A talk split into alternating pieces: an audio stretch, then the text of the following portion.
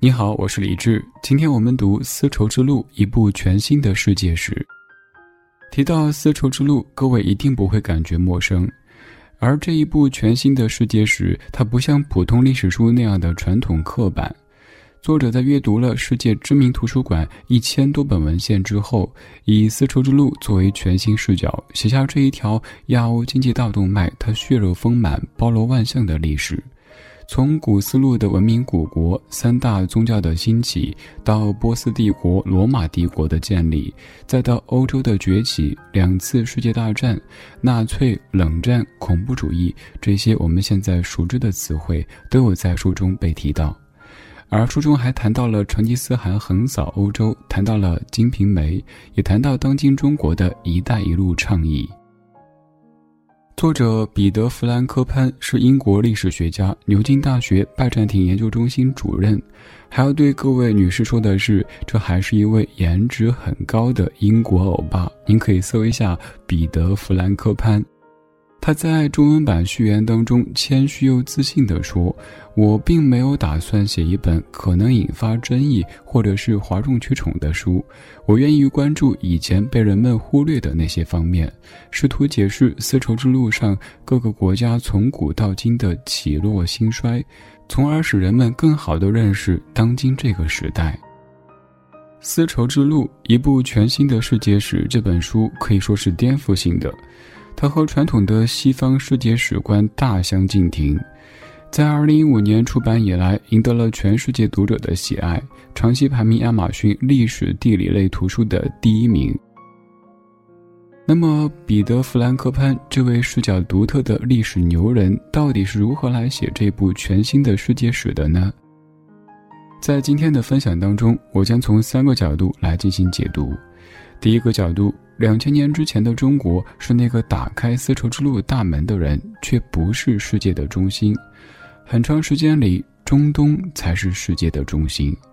第二个角度，五百年之前的大航海时代，让世界权力的中心逐渐转向欧洲。第三个角度，丝绸之路是一条战争之路，是世界强国的必争之地。直到今天，这条路上还存在着石油资源的争夺、宗教纷争、恐怖主义等世界难题。这条路上的权力和财富争夺，决定了今天的世界格局。接下来，我们详细的说说这一本《丝绸之路》。首先说第一个角度：中国打开了丝绸之路的大门，但并不是丝绸之路和世界的中心，中东才是这个中心。在我们的认识里，觉得丝绸之路就是中国人开辟的。我们的历史书上说，西汉张骞和东汉班超出使西域，开辟了以长安、洛阳为起点，经甘肃、新疆到中亚、西亚，并连接地中海各国的陆上丝绸之路。从我们的历史观来看，这样说没有问题。不过，在作者的概念当中，丝绸之路的目标和范畴比我们传统的认识要大上百倍。它是指生活在这条路两端沿线的各民族共同缔造的丝绸之路。丝绸之路同时是一条毛皮之路、香料之路，而中国只是那个打开丝绸之路的大门的人。当年强大的西汉王朝打跑了游牧民族，将疆域向西扩张，翻越帕米尔高原，将整个亚洲连在了一起。丝绸是丝绸之路上最重要的商品，因为丝绸作为奢侈品，价值高，易于保存，成为当时通用的国际货币。到后期，丝绸在地中海供应量增加，每年能花掉罗马造币总数的一半，以至于凯撒大帝不得不颁布法令禁止自由买卖，因为他说丝绸太奢侈，而且太性感，有伤风化。但到后来，凯撒大帝也忍不住穿上了丝绸，可见丝绸文明的影响力。由此可以看出，丝绸之路上商贸是非常发达的。西汉还为域外的商人专门制定了贸易规则和管理体系。丝绸之路既然是贸易的天堂，也必然成为人类文明交流的空间。所以，作者说，世界历史是一个有机的整体，丝绸之路就是全球化的产物。中国是那个打开丝绸之路和全球化大门的人，但中国不是丝绸之路的中心，也不是世界的中心。中国至于丝绸之路，主要还有一个参与贸易的角色。在帕米尔高原的另一边，亚历山大的征战、罗马帝国的崛起、十字军的东征、三大宗教的兴起，与我们的关系其实都不大。那么，哪里才是丝绸之路的中心呢？作者认为，在很长时间里，中东地区既是丝路的中心，也是世界的中心。联合文明孕育的古巴比伦王国曾经是人人向往的圣地，是财富流通的黄金通道。巴比伦的空中花园是世界七大奇迹之一，一直是一个梦幻般的存在。阿拉伯商人闻名世界，智者得到人们的尊重。比如《一千零一夜》这本书里面提到的阿拉伯人，大都是以巴格达为生存背景，不是商人就是掮客。这说明当时中东地区商业的繁荣。就连伊斯兰教的创始人、伟大的军事家、政治家穆罕默德，最初也是麦加城当中一位受人尊敬的商人。除了文明和商业发达，宗教繁荣也是中东作为世界中心的标志。中东地区的枢纽耶路撒冷是丝路上最重要的纽带，是往来丝路的人流物流的交汇地，不同的思想文化在这里碰撞，通过丝路传播出去，这是宗教诞生的重要前提。所以，中东地区是世界三大宗教共同的发源地。在宗教诞生之初，不同宗教之间的交流合作远远超过现在。比如说佛教，他就借鉴了其他宗教的做法，建立起属于自己的圣地。就连佛陀也都是借鉴了希腊神话当中太阳神阿波罗的形象，这让佛教更接地气，有利于传播。对于伊斯兰教的繁衍和传播，中东地区的犹太人也起到了非常重要的作用。伊斯兰教强化了和基督教的共识，《古兰经》当中摩西等神的形象让基督徒感到非常亲切，因为两个教派都认同世界上只有一个上帝，不过伊斯兰教叫真主罢了。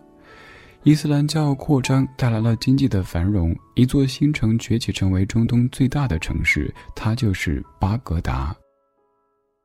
在公元十世纪。学者们根据巴格达遗址当中浴室的数量来估算，说这个城市当时人口接近一个亿。这个数字在今天看来可能有点夸张的成分，但仍旧可以反映出当时中东的繁荣。而在同一时期的欧洲，基督教世界却低迷不振，在资源匮乏和灵魂被禁锢当中停住了足足一千年。一位士兵描述大不列颠，说那里是冷漠、孤独和无望的代名词。那个时候，世界中心不是巴黎、伦敦，而是中东，是巴格达，是坎大哈，是大马士革。作者认为，在欧洲和美国为了资源、为了石油大动干戈，攫取这一地区的主导权之前。中东这片广袤的土地才是权力的象征，世界的中心，是野蛮欧洲人学习和朝拜的圣地。接下来我们说第二个角度：欧洲大航海时代使世界中心何时从东方转移到了西方？中国是打开丝路大门的人。中东长期是丝路和世界的中心。那么，从什么时候开始，欧洲走向了世界权力的中心呢？作者认为，是从大约五百年之前的葡萄牙和西班牙开启的大航海时代开始的，让欧洲一个又一个国家登上了世界权力和财富的巅峰。历史的车轮滚滚向前，途中发生的一些偶然甚至于荒谬的事件，却可能起到决定性的作用。你可能很难想象，哥伦布开辟新航线最初是为了逃避所谓的世界末日，又或者是为了到遍地黄金的东方去发财致富。在古老日历预言世界末日发生前的一个月，那就是一四九二年八月二日，哥伦布抢先出发了。为他航行提供动力的还有非洲西部的黄金。他们认为那里金子像萝卜一样的从地里生长，日出之时就可以收获。哥伦布崇拜马可波罗，他根据马可波罗游记研究远在东方的大寒，并写下这样的笔记：他拥有一座巨型宫殿，整个屋顶都是用黄金盖成。结果，哥伦布意外地发现了美洲新大陆。接下来，从哥伦布、达伽马到麦哲伦，欧洲的冒险家们前赴后继，一条条新航线的开辟，带去了屠杀和掠夺，大量的奴隶和黄金被运回了欧洲。奴隶贸易是万恶的。葡萄牙人曾记载过在西非抓捕奴隶的一幕。当被俘者意识到必须父子分离、夫妻诀别、兄弟永隔的时候，他们的悲伤无以复加。一位参与者这样的写道：“再怎么铁石心肠的人都无法忍受这样撕心裂肺的场景。”然而，同情的声音抵不住欧洲人攫取财富的欲望。买卖双方都不太在意他们交易的究竟是什么。在殖民者的眼中，奴隶不仅是额外的劳力，更是一种额外的收入渠道。在15世纪，是葡萄牙、西班牙等欧洲国家的大航海时代，使得落后的欧洲国家变得越来越富有。世界权力的中心从东方转移到了西方。在接下来三百年当中，世界霸主又变成了号称日不落帝国的英国。作者用史实告诉我们，这些掌控世界权力的西方国家，他们的崛起过程并不值得称道，根本不像西方世界是美化的那样，说他们是为了传播先进的文明。他们留给丝绸之路沿线国家的记忆是杀戮、掠夺和殖民统治。我们的国家也是受害者，我们的台湾、澳门和香港都被殖民者侵略过。澳门和香港一直到上个世纪末最后几年才得以重回祖国怀抱。接下来我们说第三个角度：从古至今，丝绸之路都是一条战争之路。这条路上的权力和财富争夺，决定着世界的格局。丝绸之路在历史上经历过亚历山大的征战，经历过波斯帝国、东西罗马帝国、成吉思汗的蒙古铁蹄。一个个强大的帝国从称霸到覆灭，周而复始，似乎印证着盛极必衰这个哲理。上面我们说到，五百年之前，西方取代东方，成为世界权力的中心。当西方成为中心之后，无论是哪个国家称霸，对于丝绸之路的觊觎和掠夺，一分一秒都没有停歇过。在作者彼得·弗兰克潘看来，几千年的时间里，丝绸之路始终是主宰人类文明世界的十字路口，是兵家必争之地。所以，丝绸之路是一条战争之路。我们来举个具体的例子：你以为一战、二战的导火索真的在欧洲吗？事实并不是，那其实都是西方国家在丝路的利益博弈当中失控的后果。一战是因为俄国的扩张触犯了德国在中东的利益，英国人通过德国和俄国的矛盾，将俄国的注意力引向了欧洲大陆，于是就有了后来的萨拉热窝的枪声。二战则是因为德国和苏联都对英国在丝路上的利益虎视眈眈，尤其是对中东的石油垂涎三尺，为了自己在东方的利益，英国和德国水火不容。可以说，两次世界大战的主战场虽然说不在丝路之上，但的确都是为了争夺丝路上的财富和利益而引发的。为了控制中东，大势已去的英国还在伊拉克埋下了一系列恐怖主义的种子，让伊拉克陷入宗教战争当中。二战之后，美国取代英国拖垮苏联，成为新的世界霸主。可是近几十年来，我们眼里的中东地区仍旧非常不安宁，战乱、分裂、恐怖主义、宗教冲突，他们都一直存在着。美国畅销小说《追风筝的人》就写下阿富汗连年动乱和战争给人们心灵所带来的深深创伤。我们应该看到伊拉克、叙利亚、阿富汗、伊朗等国家发生的摩擦或国内斗争，其实背后都有着美国势力的影响。比如，伊朗危机是因为核开发打破了中东的能源稳定，伊朗试图将伊斯兰世界联合起来，使中东摆脱强国的钳制，这才是美国威胁对伊动武的根本原因。本书作者认为，世界霸主对权力和财富的追逐是造成中东地区复杂矛盾的根源。丝绸之路沿线国家积累了数百年的财富，蕴藏着丰富的石油资源。美国人采取了出售军火的方式来控制中东。美国将购买石油花费的美元通过出售军火再收回来。美国分别向中东的敌对势力输送武器，使中东各国打成一锅粥，最终都只能仰仗美国来调和。所以在了解丝绸之路的历史之后，我们会对今天中东的乱局和恐怖主义有一个更深层次和不同角度的理解。好了，今天这本书聊得差不多了，我们再来总结一下作者的三个观点。第一，我们中国只是打开丝绸之路大门的人，而中东才是丝路的中心，也是世界文明的十字路口。第二。五百年前的大航海时代，欧洲人通过掠夺大量财富，使世界权力中心转到了西方。第三，丝绸之路是一条战争之路，世界强国对于这条路上的财富和资源的争夺从未停歇，直到今天，中东地区仍旧是世界霸主的必争之地。在本书最后，作者还写到中国倡导的一带一路国家倡议，并赞赏其在重新唤起人们很久之前的繁荣回忆。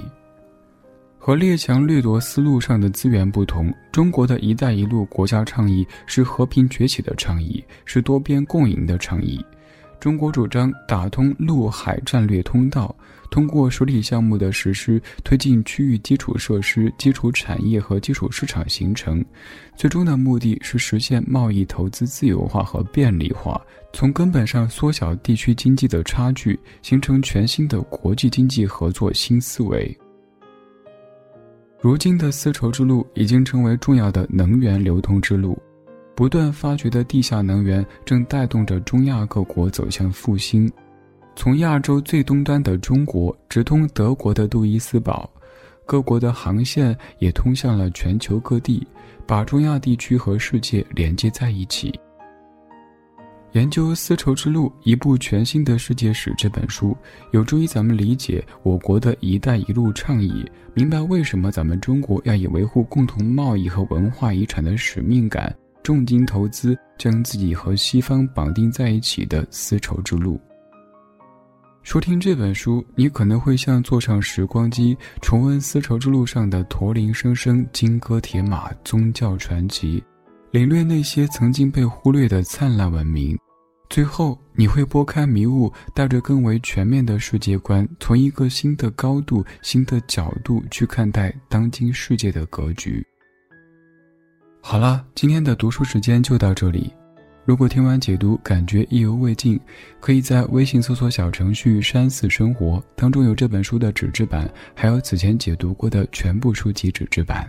我是李志，这是山寺书房，下期读书会我们继续梳理见。